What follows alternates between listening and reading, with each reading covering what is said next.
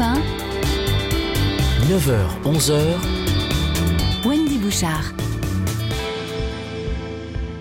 Bonjour à tous, soyez les bienvenus sur Europe 1 avec un premier tour de la question au cœur de nos vies qui sera lié à ces écoles rurales qui fermeront définitivement leurs portes vendredi.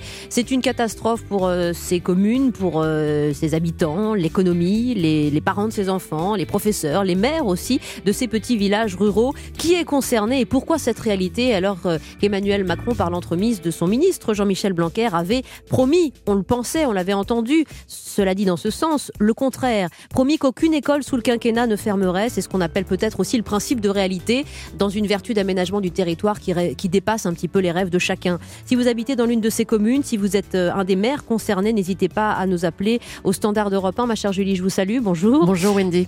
C'est le 39-21 bien sûr, 50 centimes la minute. On attend également les, les professeurs dévoués qui ont dû changer d'école, par exemple, et nous parlerons plus largement de ces différents services publics qui ferment et qui tuent progressivement cette France des différents villages. Et puis à 10h, l'histoire d'un tableau connu dans le monde entier. On vient d'en reparler avec euh, Nikos, le radeau de la Méduse de Jéricho. La Méduse qui est un bateau qui s'échoue un 2 juillet en 1816. Que se cache-t-il derrière cette toile au juste? Une histoire vraie, apocalyptique, très enquêtée par le peintre en question. L'œuvre elle-même fit polémique, exposée en ce moment et toujours depuis longtemps au Louvre. Vous le connaissez peut-être dans les détails, mais on y vient encore davantage, ma chère Julie.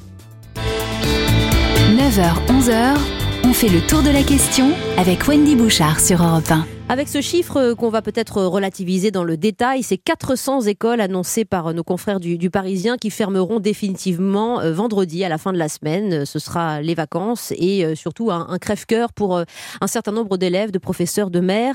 merci Jean-Michel Blanquer de nous rejoindre par téléphone quelques instants pour nous expliquer cette réalité. Bonjour.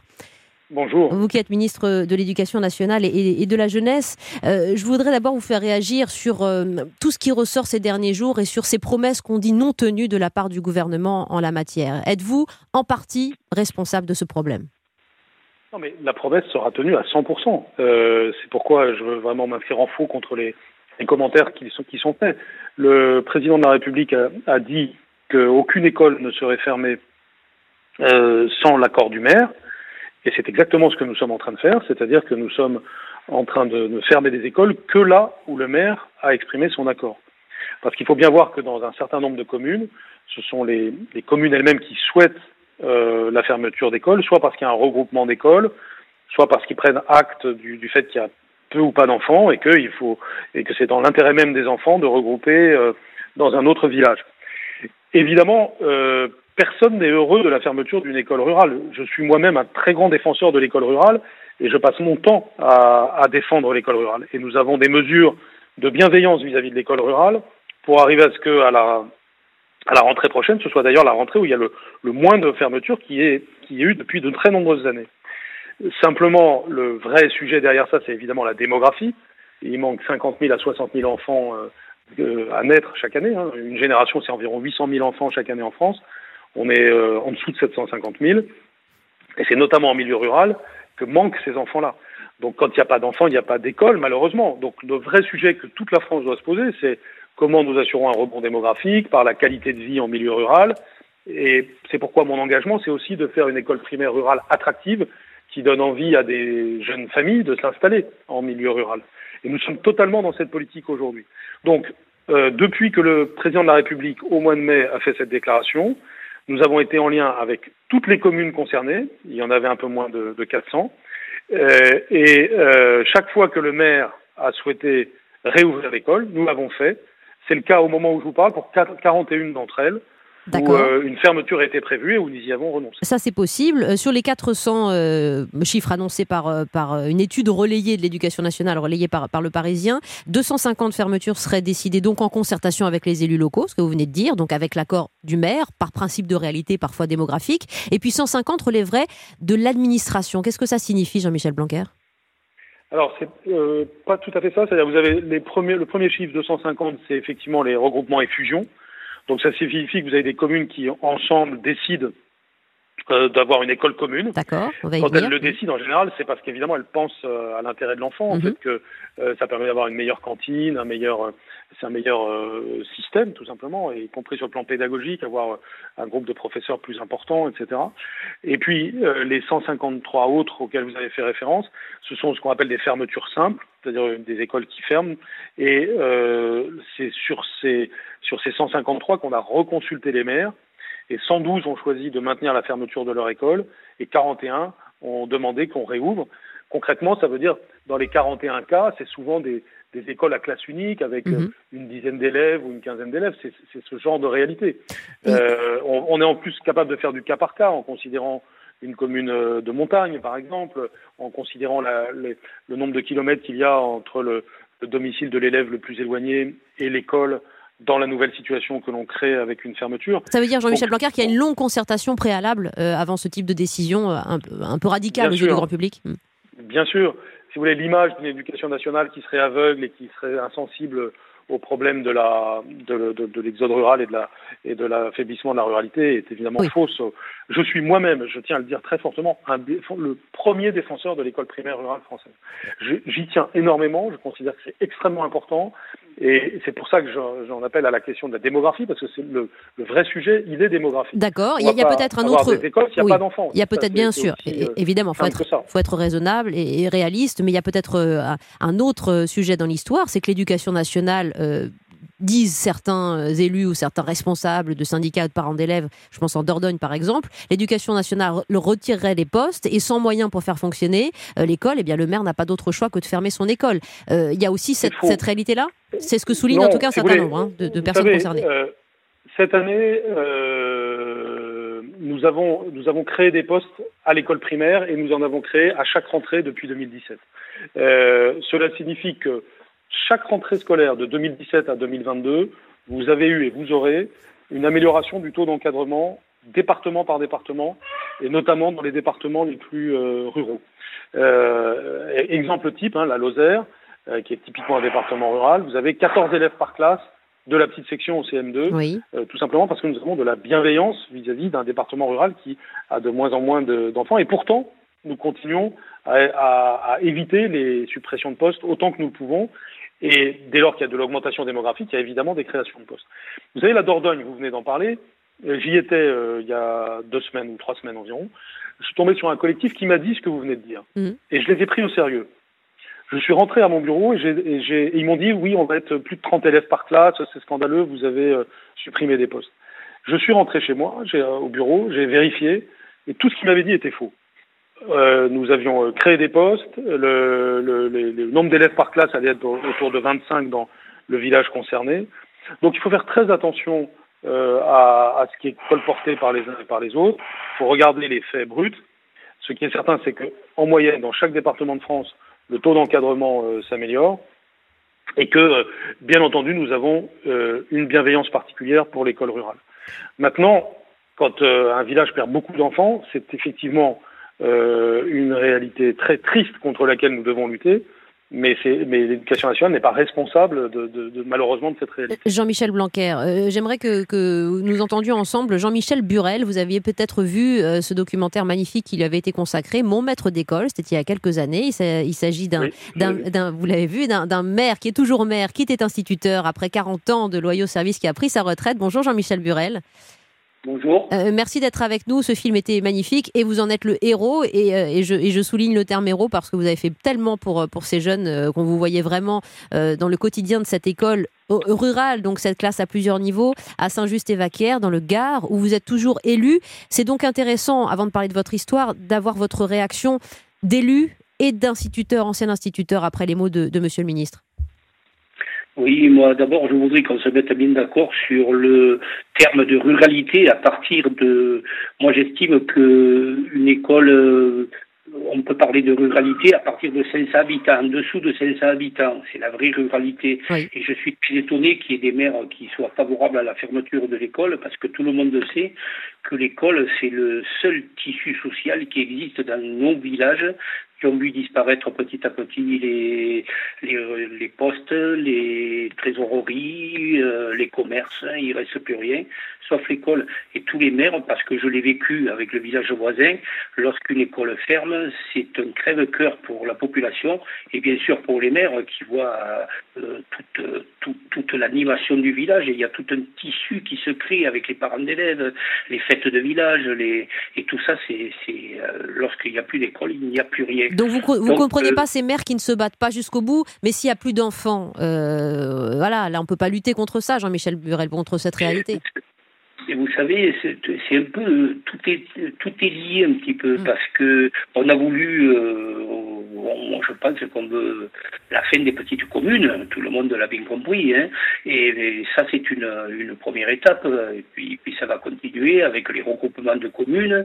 Euh, nous, on est un petit village de 304 habitants, on est regroupé sur une grande agglomération qui est l'agglomération d'Alès, mm. euh, qui, qui, qui, est tout à fait louable et tout, mais bon, les petits villages sont un peu les oubliés de l'histoire. Hein. Oui, euh, sur l'intercommunalité, on va y venir avec notre autre invité, Nicolas Sauret, euh, qui est président du pôle d'équilibre territorial et, rural du nord de Lyon et qui s'occupe du territoire jovinien. Euh, un petit mot juste là-dessus, Jean-Michel Blanquer, parce que souvent, on pointe du doigt la responsabilité de l'intercommunalité, en disant l'intercommunalité casse le pouvoir des maires ruraux et casse aussi ce maillage territorial de fond et casse ces toutes petites communes de moins de 500 habitants dont parlait Jean-Michel Burel.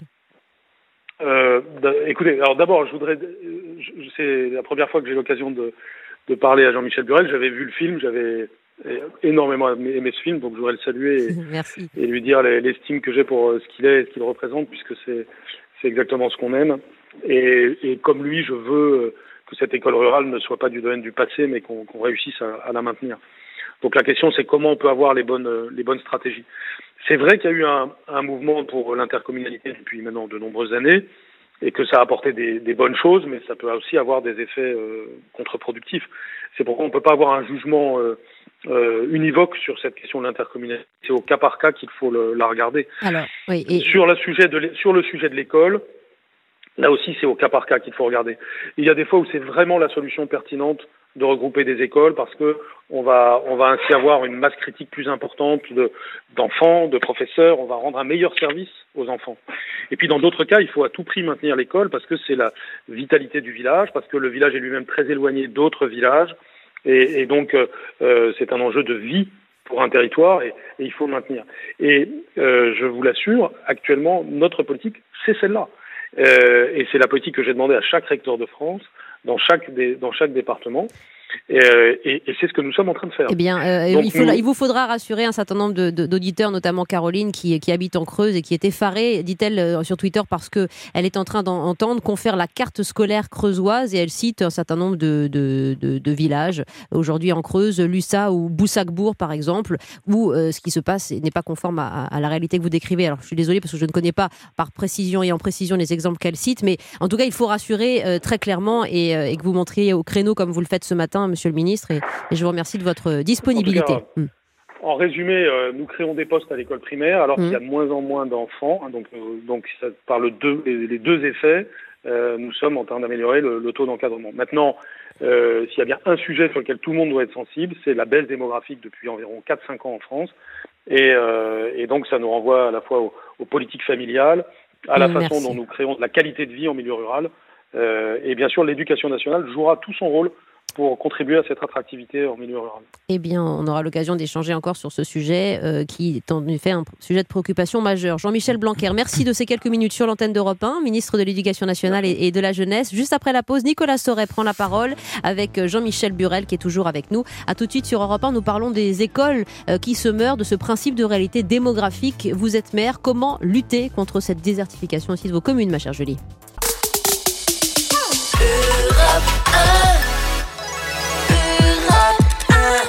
À quoi va ressembler la France rurale dans quelques années si on considère le nombre de services publics qui continuent de mettre la clé sous la porte et particulièrement les écoles. Oui, absolument. Vous avez entendu le, ministre de l'Éducation nationale, Jean-Michel Blanquer, euh, souligner une triple promesse. Sans l'accord des maires, euh, notamment dans ces petits villages ruraux, il n'y aura pas euh, d'écoles qui fermeront. C'est un principe qu'il veut soutenir.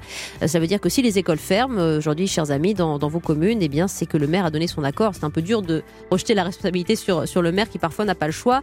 bonjour Nicolas Soret. Bonjour. merci d'être avec nous. Alors, pour une fois, vous n'êtes pas dans Lyon, vous n'êtes pas mm. à Joigny, mais vous étiez en bureau d'études à, Paris, président socialiste du pôle d'équilibre territorial et rural du nord de Lyon. C'est-à-dire que vous vous occupez de l'intercommunalité?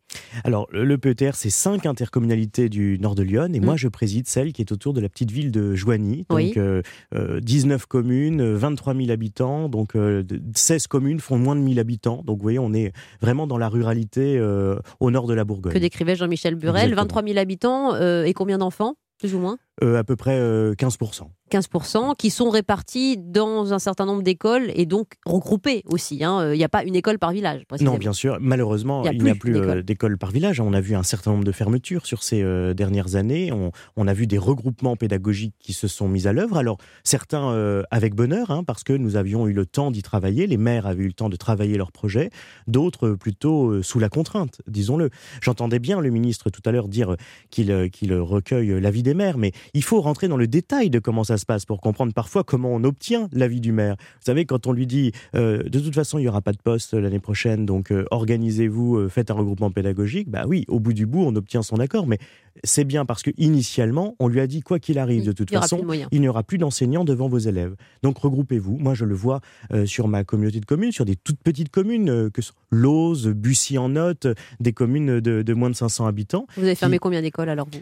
Alors nous, on en a vu, on en a vu euh, quelques-unes. Alors vous savez, c'est jamais une école. Ça commence, on ferme d'abord une classe, mm. puis on ferme une deuxième classe, puis finalement, on, finit par se rendre compte que bah, on va pas maintenir une école avec une seule classe, donc on fait un regroupement pédagogique. Alors tout ça, euh, tout, dans un temps toujours très contraint, parce que en gros, les élus locaux sont informés euh, en novembre, décembre de l'année qui précède qu'il y a une menace.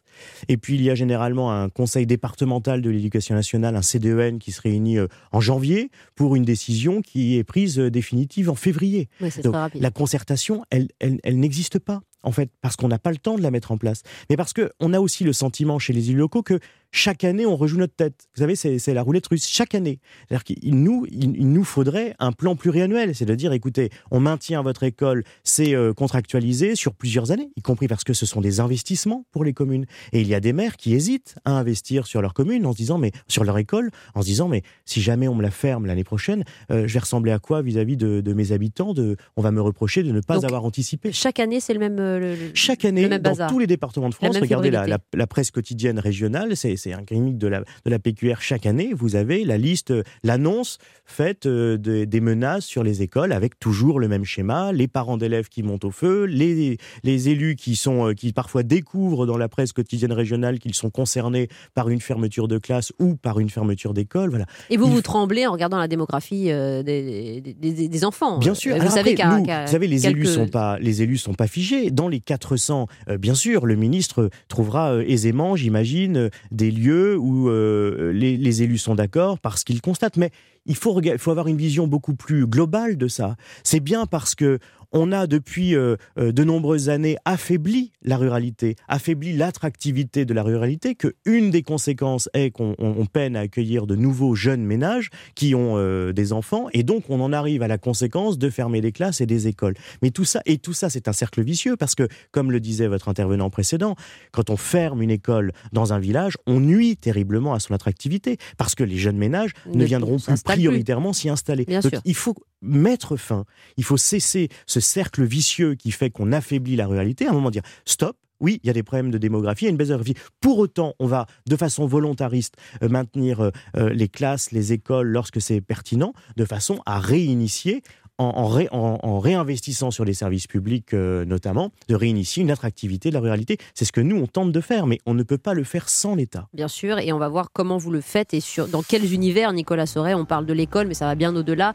Vous allez réagir à ce que nous disent euh, Evelyne et, Huguette qu'on va avoir euh, au, 39-21 dans un instant, alors que Jean-Michel Bural, lui aussi, va réagir du côté de Saint-Just et Vaquer, il en est toujours le maire, et Cécile Gallien nous rejoint bientôt, maire La République En Marche de Voray en Haute-Loire et vice-présidente des maires de France et des maires ruraux de France. À tout de suite sur Europe 1.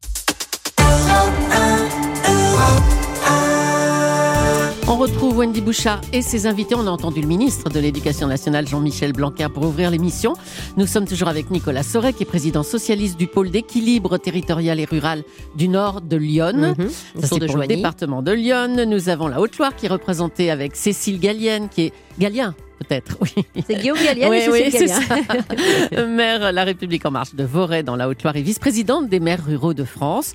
Et en ligne avec nous toujours Jean-Michel Burel, qui est instituteur à la retraite et maire de Saint-Just-et-Vaquière. Oui, ça c'est le Gard qui parle avec euh, justement, cher Jean-Michel, dans, votre commune, euh, toujours une classe existante, vous qui étiez euh, à la fois instituteur et, maire dans une classe unique, vraiment représentative de ces petites classes de petites communes rurales.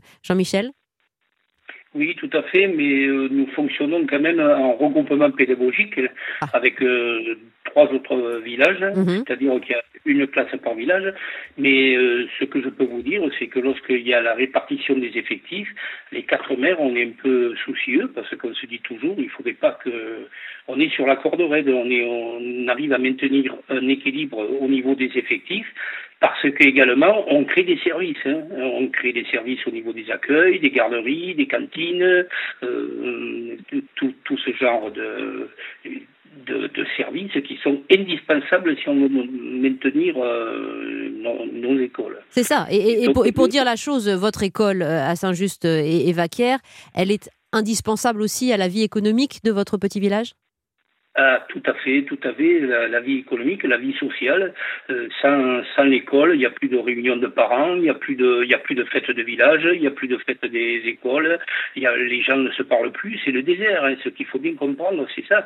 C'est c'est le seul lien social qui existe dans nos villages, puisqu'il n'y a plus de commerce, mm. puisqu'il n'y a plus de services. Euh, l'école, c'est les, les, mamans qui viennent le matin amener les enfants. Euh, le rythme du, et si ça disparaît, eh c'est le désert. Et, Evelyne nous écrit euh, Une école qui ferme, c'est comme un bureau de poste ou un commerce qui ferme, ça ne rouvre plus, c'est un leurre pour moi et le ministre ah nous ment.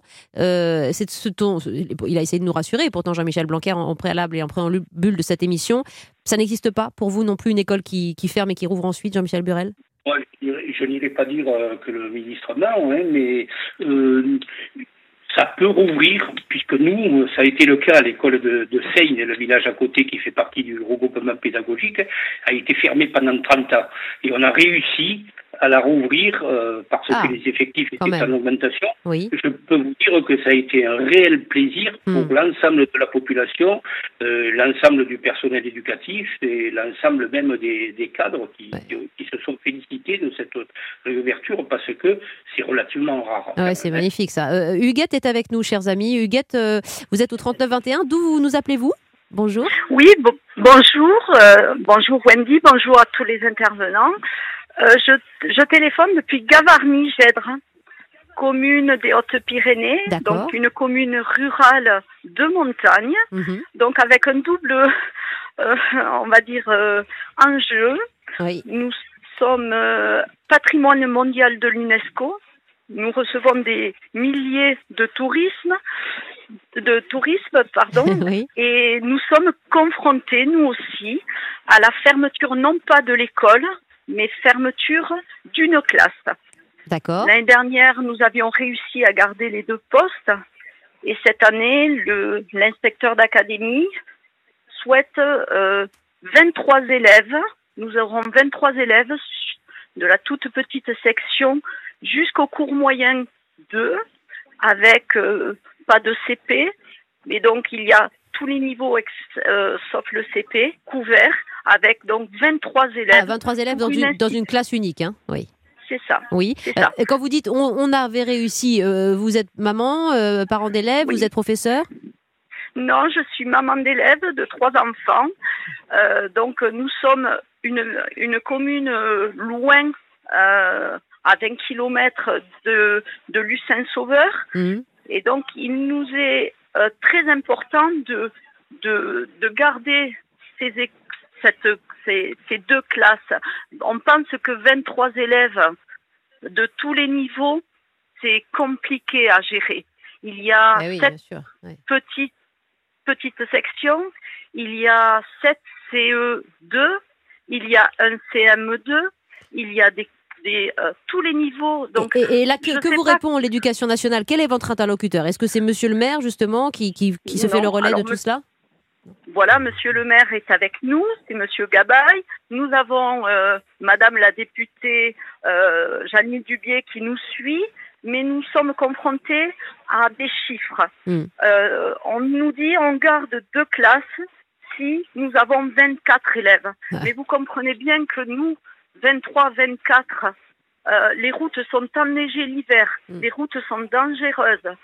Et il faudrait que nos enfants aient 23, euh, une, une, institutrice pour 23 euh, enfants. Oui, mais ce que, ce, que, ce que dit Huguette, Nicolas Sauret, est très représentatif aussi de cette réalité. En plus, commune rurale et, et, commune de montagne. Et, et, voilà, et ce collectif qui se bat euh, pour aussi offrir la meilleure pédagogie possible. 23 élèves avec autant de niveaux et pas de CP, bon, parfois ça peut plus tenir ce modèle-là, donc Nicolas Sauret. Ah, mais de toute façon, tous les cas sont particuliers. C'est pour ça que c'est compliqué d'avoir une vision, enfin d'avoir un discours euh, général. On peut pas faire une politique d'aménagement du territoire aveugle. Mais bien sûr, et par définition, la France est diverse de ses, de ses territoires, de leur configuration, et, et sur l'éducation nationale, comme d'ailleurs sur tous les services publics, il faut savoir faire de la dentelle, il faut savoir rentrer dans, dans le détail des sujets. Euh, quand vous avez une, une, un territoire comme ça en montagne, il faut imaginer ce que c'est aussi la fermeture d'une classe. Ça veut dire qu'on va mettre des enfants sur les routes dans les conditions que, que l'on sait. Mais vous voyez, c'est assez emblématique ce témoignage. moi, j'ai vécu exactement la même chose. Parfois, une, une unité près. c'est ça. Un, élève, près. On vous dit, ça y est, crac, ça, ça le, pas près euh, tombe. À, un élève près, c'est des investissements de toute la commune sur plusieurs années qui sont remis en cause. Et puis parfois, c'est à une unité près, c'est une décision qui tient pas dans le temps. Parce qu'il suffit qu'une famille arrive euh, dans l'année et crac, ça y est, vous, remontez au-dessus des 23, des 23 élèves. tout ça doit se faire dans la discussion avec les élus locaux et c'est pas vraiment le cas. Le maître mot, c'est pas la concertation, c'est pas la grande force de l'éducation nationale. On se retrouve dans un instant pour parler de cette France rurale, de ces écoles qui fermeront à la fin de la semaine. Un crève-cœur pour beaucoup avec nos invités jusqu'à 10h, ma chère Julie, sur ce sujet.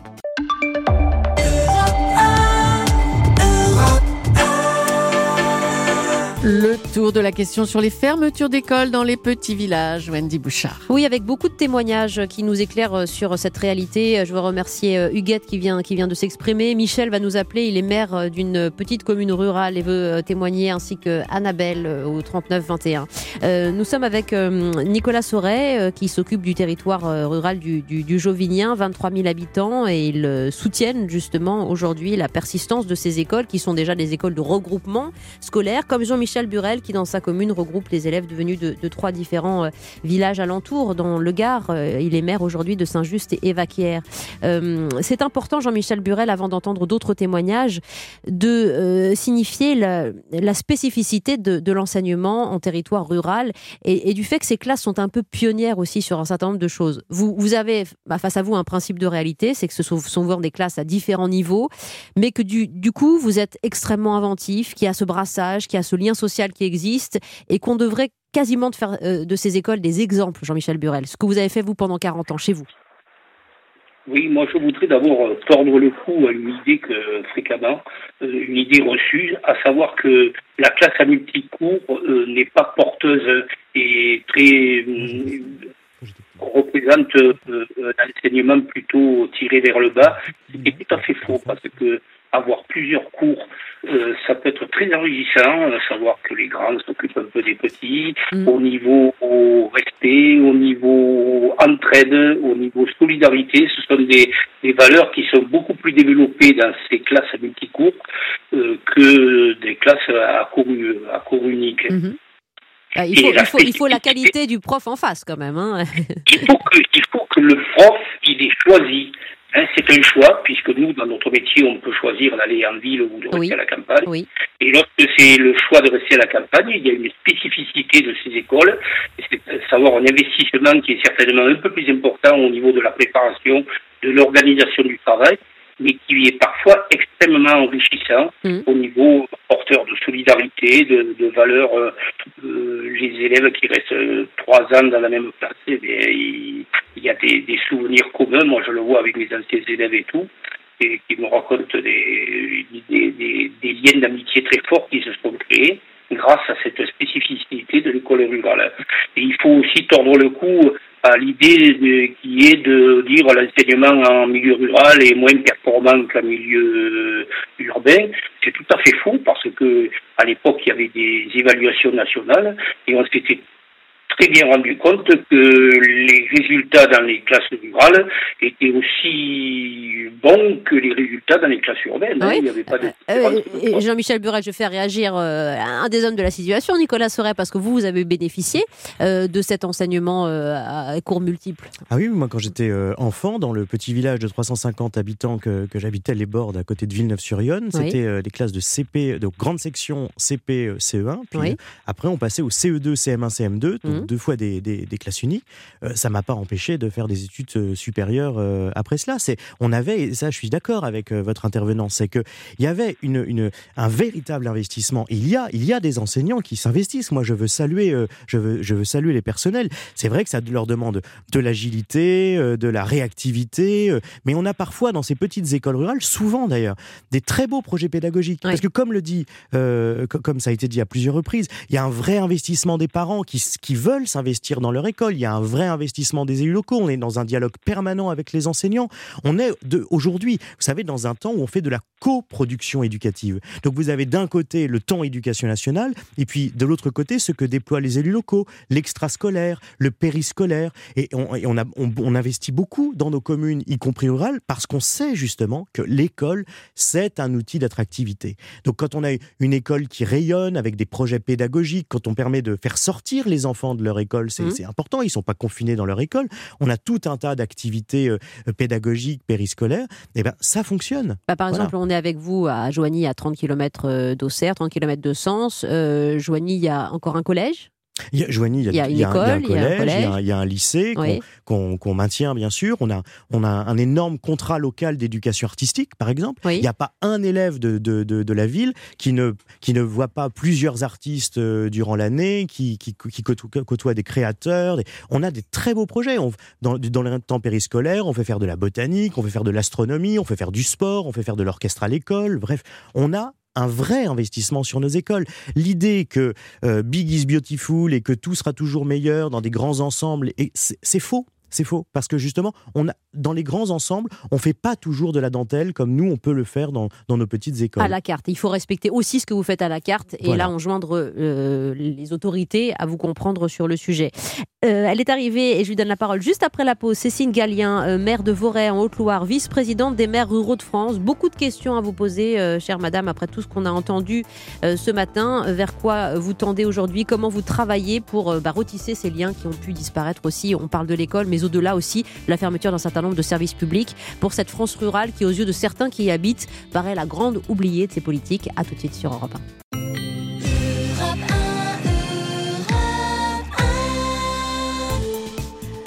La France rurale est-elle la grande oubliée des politiques publiques? Wendy Bouchard, on parle des écoles particulièrement. On parle des écoles. Le ministre Jean-Michel Blanquer est venu s'exprimer euh, sur les 400 fermetures d'écoles annoncées. 250 euh, euh, le seront avec l'accord des maires. Il y a une quarantaine de maires qui manifestement sont revenus sur leur décision et dont les écoles resteront ouvertes. C'est ce que nous disait le ministre il y a un petit instant. Discours qui n'a pas convaincu tout le monde et en particulier les auditeurs qui sont très touchés par ces menaces et vous disiez, Nicolas Sauret, que finalement, bah, chaque année, il faut remettre la, question sur la table et qu'on tremble quand on n'a plus assez euh, d'élèves, d'enfants dans, son village. Cécile Gallien, bonjour. Euh, vous venez de, Haute-Loire, euh, maire de, de vice-présidente des, maires de France. Tout ce que vous, tout ce que vous avez entendu ce matin a, un sens parce que vous travaillez sur ces politiques aujourd'hui. L'école qui est parfois le seul vecteur de lien social c'est une réalité. Comment on fait quand on est élu pour euh, se battre pour ça? Alors d'abord, je... bonjour à tous. Je me suis battue, moi, il y a huit ans, pour sauver la quatrième classe de l'école publique. On s'est battu avec votre commune. de ma commune. On y est arrivé. Euh, on a, il nous manquait un prof euh, en septembre, on l'a eu euh, 15 jours après. Et aujourd'hui, la démographie est remontée. Donc, il ne faut jamais, il faut se battre jusqu'au bout. Et en fait, après, on a trouvé deux, de médecins. On s'est battu pour trouver des médecins malgré numerus clausus. On a attiré de nouveaux jeunes euh, pour soit répondre aux offres d'emploi qu'il y avait sur notre territoire, soit créer leur job. J'ai envie de dire, j'ai un journaliste là qui vient de s'installer. Pourquoi? Parce qu'il y a un numérique à, peu près correct. Donc le numérique pour tous, avec un débit suffisant, la téléphonie mobile, euh, euh, faire correspondre les offres d'emploi avec les demandes d'emploi. On a des emplois euh, qui sont proposés parfois sur les territoires ruraux. Personne en face pour y répondre. Il faut qu'on se batte aussi pour développer l'habitat. On a des logements qui sont vacants parfois chez nous. Mm. Et parfois les, les maires mouillent la chemise en achetant des terrains pas chers, constructibles pour que des jeunes foyers viennent s'installer. Rien n'est perdu d'avance. C'est le message que je voulais passer. Mais il faut évidemment que qu'une politique nationale d'aménagement du territoire soit euh, mise en œuvre. Alors les 20 000 pylônes, il faut que ce soit d'abord sur les territoires ruraux qu'ils soient mis en place. Pour le numérique. Pour le numérique. Voilà, les déserts médicaux. Nous, clairement, je vous sais que je travaille sur l'agenda rural français. Peut-être, on rend notre copie dans une semaine au gouvernement sur la politique de santé. Le numerus clausus nous a mis dans une situation catastrophique. Moi, j'ai trouvé deux médecins, un médecin étranger et une jeune du coin qui vient de s'installer. Pourquoi? Parce qu'il y a eu un médecin euh, bientôt à la retraite qui a accepté de l'accueillir elle finissait ses études. Donc aujourd'hui, il faut imposer je le dis clairement, aux, jeunes médecins qui finissent leurs études, de venir dans les secteurs sous-denses. Vous voulez des stages et des installations obligatoires? Mais bien sûr, et puis il faut peut-être arriver, malheureusement, à salarier, je suis pas trop pour le salariat des médecins, clairement, mais à arriver à salarier quelques médecins pour les mettre là, dans les secteurs sous-dotés, et puis on sait aujourd'hui qu'il y a un marché international du médecin, mais de la médecine. Vous avez une volonté et une ténacité, on le sent bien. Euh, vous avez peut-être eu un peu de chance. Moi, je me souviens d'avoir fait des reportages pour Zone Interdite sur les déserts médicaux, mmh. euh, et si sillonner euh, un peu les régions très rurales, très enclavées, notamment mm. l'Ariège, où euh, les maires pourtant se battaient tous les jours et, voire les nuits mettaient tout à disposition et n'arrivaient pas à accueillir des médecins et à tirer des médecins et à faire en sorte que ces médecins restent parce qu'il n'y avait plus rien, il restait une pharmacie dans les villages. Justement, s'il reste la pharmacie, c'est jamais foutu. C'est déjà ça. Il faut qu'il y ait le médecin. Mm. Ouais. bon, on a une maison de retraite nous chez nous aussi avec 80 résidents, donc ça aide aussi à tout ceci. Mais vous savez, je sais pas si j'ai eu de la chance. Vous êtes en mairie, le téléphone sonne, vous avez la chance d'avoir un médecin, où vous faites rayonner votre réseau. Vous essayez de dire aux pharmaciens, aux jeunes, t'as pas un copain, t'as pas quelqu'un, tu connais pas, machin l'opportunité quand elle quand elle se présente là il faut la saisir mm. clairement euh, ce que ce que dit Cécile doit vous faire réagir aussi Nicolas Sauret euh, avec beaucoup de volonté le maire de Joigny Bernard Morène euh, par exemple a racheté un certain nombre de, de, logements vacants pour en faire des choses pour attirer des jeunes pour développer la politique mm. culturelle de la ville vous avez relancé un cinéma à Joigny ce qui est mm. exceptionnel aussi mais moi je, je, partage l'avis de ma collègue hein. je, je voudrais surtout pas qu'on donne l'idée d'une d'une ruralité qui se recroqueville sur elle-même. La ruralité, euh, elle est combative, elle est pleine d'énergie et elle ne demande qu'à l'exprimer. C'est ce que l'on fait tous les jours. Oui, mais il faut que les mains se tendent dans l'autre sens. Mais voilà, il faut que par ailleurs, euh, tout le monde tire dans le même sens. Et l'État notamment, qui n'est pas toujours au rendez-vous, notamment sur les investissements. Vous savez, vous, regardez les investissements en France, notamment l'accompagnement des collectivités. Chacun sait que l'essentiel de l'argent public se concentre dans les 22 euh, métropoles de, de, ce pays. Or, il y a autant d'habitants dans les villes, dans les communes de moins de 1000 habitants en France.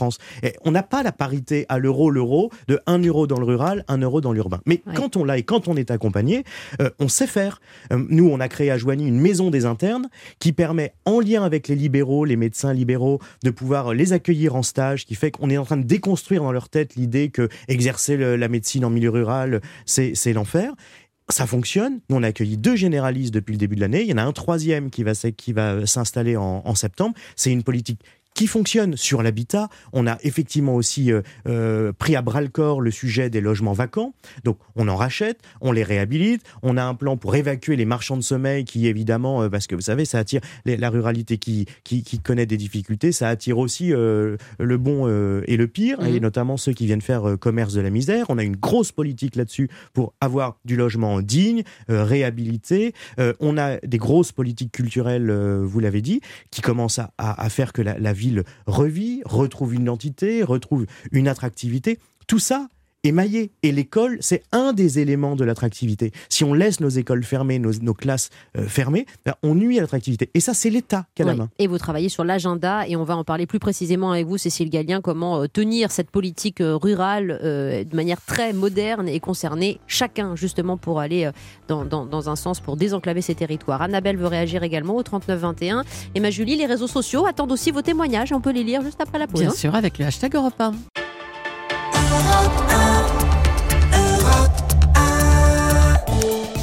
400 écoles rurales qui ferment cette semaine et qui ne rouvriront pas à la rentrée. Un crève-cœur pour les professeurs, pour les élèves, pour les habitants, pour les maires de ces communes. On en parle avec Wendy Bouchard et ses invités. Et on a vu pourtant la détermination affichée de, tous nos, invités. Jean-Michel Burel, qui est maire de Saint-Just-et-Vaquière dans le Gard, qui a euh, été l'instituteur aussi de ce village pendant 40 ans et qui a fait tant et tant pour, euh, pour ses élèves autant qu'une de ses anciennes élèves, Émilie Théron, euh, lui a voué un, documentaire magnifique, Mon maître d'école, que vous pouvez encore voir en DVD. Cécile Gallien est avec nous, maire de Voray en Haute-Loire, vice-présidente des maires de France, et Nicolas Sauret euh, représente euh, le Jauvinien, donc toutes ces communes autour de Joigny, en tant que président socialiste du pôle d'équilibre territorial et rural du nord de Lyon. Annabelle nous rejoint au 39-21. Je voudrais vous soumettre son témoignage aux uns et aux autres. Bonjour Annabelle. Oui, bonjour.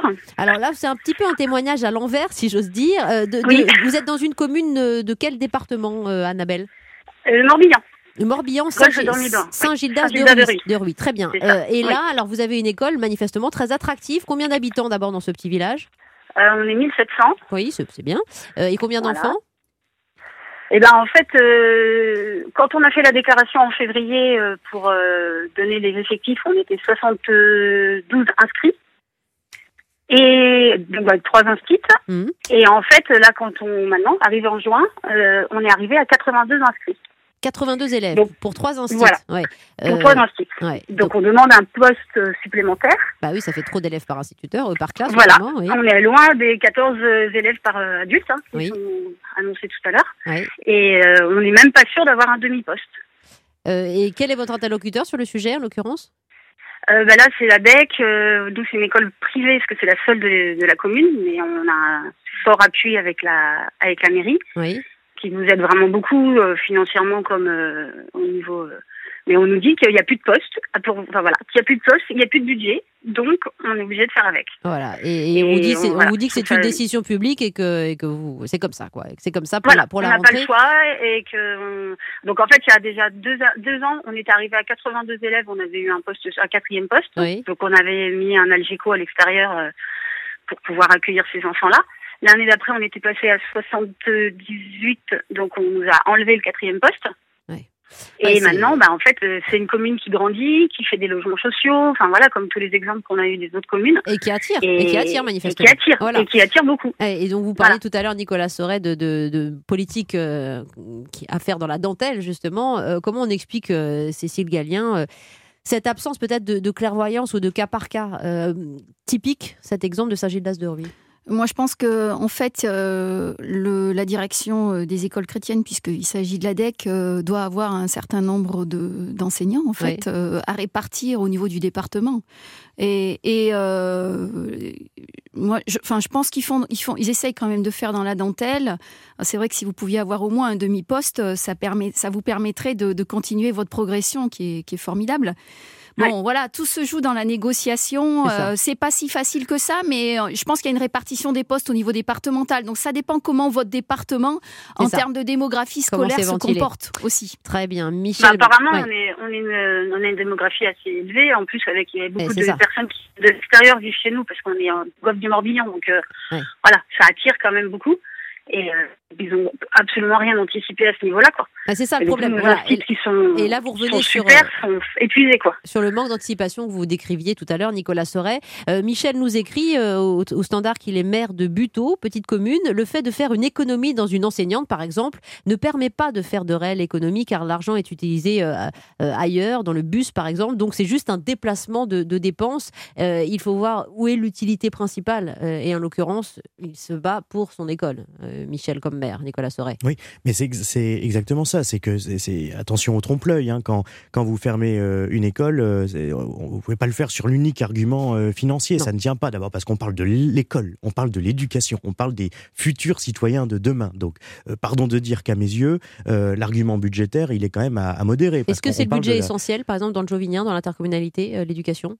Un des budgets pour, essentiels. Pour, nombre de communes, euh, notamment les communes rurales, le budget euh, consacré à l'école, c'est parfois 25-30% euh, du budget municipal. C'est absolument colossal. Parce que, on, encore une fois, surtout, il y a des, la, plupart des communes investissent énormément sur l'école. Mais quand je parle d'investissement, c'est l'investissement sur le bâti, mais c'est l'investissement sur le fonctionnement sur le long terme. aussi. Oui, c'est le Gallien. Pour, vous. donner un chiffre, hein, et ça éclairera un peu les auditeurs, c'est 1000 euros dépensés par élève par an pour ma commune, plus euh, on participe à hauteur de 3 euros pour la cantine par repas. Mmh. Voilà, ça, pour vous donner une idée de la réalité euh, du coût de fonctionnement. Hein. Je ne parle pas de l'investissement. Mmh. Évidemment, comme vous le dites, on investit aussi sur les TBI, sur les sur les, la, modernité, évidemment, dans nos écoles Vous avez quatre classes aujourd'hui. Hein, Alors nous, on a deux écoles, euh, quatre classes à l'école publique et trois classes à l'école privée. Oui.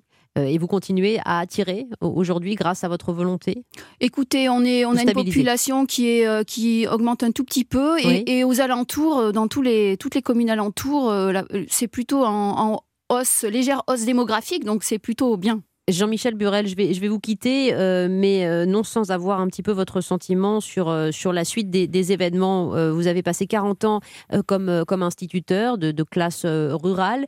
Que dire aux jeunes instituteurs qui, pourraient suivre votre chemin aujourd'hui? Que, dire pour peut-être qu'ils aient le déclic pour s'installer comme vous? Vous l'avez fait.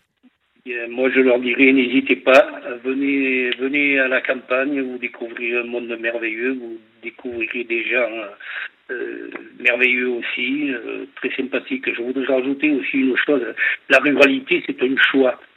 Et il faut surtout pas qu'on décourage les gens de venir à la campagne, parce que nos campagnes, euh, il faut qu'on crée des services, sinon nos campagnes vont se vider. Elles seront habitées au, mois de juillet, au mois d'août, par des touristes qui viendront les rondes s'envahiront un chemin et c'est un danger qui, qui, est, véritable et que on voudrait essayer de d'inverser, disons, cette courbe qu'on sent venir. sinon, le métier d'enseignant, c'est le plus beau métier du monde et que n'hésitez pas à aller à la campagne, vous découvrez vraiment euh, des activités fabuleuses à faire, hein, découverte de la nature, hein, découverte de d'une certaine autonomie que oui plus difficilement obtenir.